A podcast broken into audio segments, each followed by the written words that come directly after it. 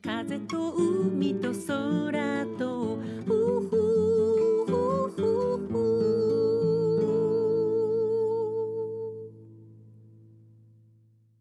皆さんおはようございます。エポ風と海と空との時間がやってまいりました。私結構夢が当たります。子供の頃に兄が大怪我をするという夢を見て母親に今日はお兄ちゃん外で遊んじゃダメだってママから言ってよと母に伝えたことがありました。母は私の言うことをあまり本気にはしなかったんですけど夕方になって兄が大泣きして帰ってきたら洋服が血だらけ。友達と遊んでいて耳を木に引っ掛けてしまったのか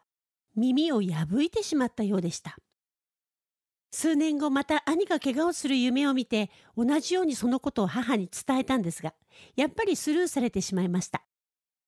今度は兄が左腕の骨折をして帰ってきました。私がそんな夢を見るからそうなってしまうのかと思ってもう嫌な夢を見ませんようにと神様にお願いしました。でもそれからも見ちゃいます。当たる夢。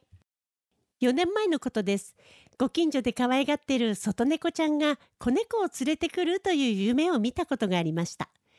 私はその猫ちゃんが今はうちの猫になっためんめちゃんのことかと思ってたんですけどめんめちゃんは怪我をしたのをきっかけに我が家の家猫ちゃんになっちゃったのでそれはめんめちゃんではありませんでした。今年に入ってまるちゃんと名付けた中ぐらいの女の子の猫が家に来るようになって可愛がってるんですけどお腹を見たらなんとなくおっぱいが大きくなっていてご飯もよく食べるのでもしやとは思ってたんですよね。そしたら数日前からクリーム色の子猫を連れてくるようになって我が家の窓に挟まって一緒にご飯を食べるようになったんです。夜は子猫とほっぺたをつけて眠る姿がとても可愛いです。最初は1匹だと思ってたんですけどなんと子猫は2匹いました。警戒心が強くてなかなか人間に心は開いてくれません。そのうち保護できるといいんですけどね。あなたがありのままの自分でいられる時間。この番組ではあなたの心に吹く気持ちのいい風のような F 分の1揺らぎとそしてあなたが100%あなた成分でいられるリラックスタイムをお届けいたします今日の1曲目伊豆田博之さんで夢のふるさとエポ風と海と空と。私の代表曲「うふふふそれと君と僕」という作品は浅い夢の中で作りました。うふふふはなかなかできなくて苦戦した曲でした。締め切りギリギリまで粘って粘って。そしてある日夢の中でメロディーが浮かんできてすぐにラジカセに吹き込んでそれで作った曲です。君と僕という曲は寝入り際に変声式状態になった時急に浮かんできてそれもすぐに起きてラジカセに吹き込んだ記憶があります夢は本当にいろんなことを教えてくれますね意識がはっきりしている時よりもちょっとうとうとしそうになった時とかはっきり目が覚めていない時なんかに良いものが浮かぶので朝は目が覚めたらすぐに仕事場に入って完全に目が覚めないうちに夢のエリアからアイデアを下ろしてきて作品作りをしています。なかなか楽しいですよ。話は元に戻りますが脳の中に蓄積された過去の記憶と今の記憶が結びついてそれらが眠ってる間に統合されてビジュアル化されたものが夢なんだそうです。私は夢もたくさん見るけれど寝言もとっても多いです。朝目が覚めて夫のうさちゃんから昨日寝言でこんなこと言ってたよとか寝ながらお話ししたの覚えてるとかそう言われることがよくあります。その内容を聞くと口頭無形なくだらないもんばっかりですけどね。ちょっと面白いです。カブトムシと足の本数を比べたら自分の方が多かったとかなんかすっごい変な夢。あとデジャブ体験って皆さんありますかあれこれいつか夢で見たような気がするなみたいな。デジャビューは記憶の中にある似たような出来事に対する認知メカニズムが原因で起きるそうですね。私がデジャビューを感じるときは、あの時もこの人とこんな風に話してたなとか、それを初めて来た場所とか初めて会った人に感じることもあります昔ここ来たことがあったような気がするんだけどなとかねあと曲を書いてる時にこれって何かの曲に似てるような気がするけど思い出せないとか。実際は何にも似てないんだけどそういう時は盗作になったらいけないのでメロディーを変えちゃったりすることもありますね。そんな風に今実際にしている体験と過去の経験が似ていれば似ているほどディジャビュー感が強くなるんだそうです。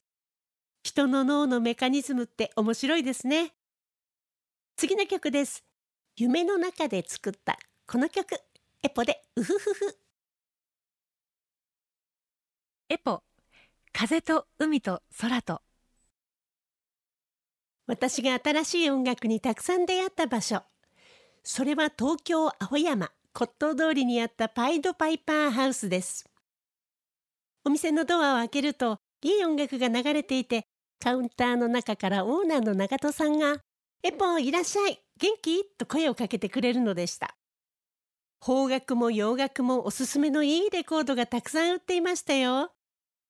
長戸さん自らが海外に買い付けに行って仕入れてくる貴重なレコードたち。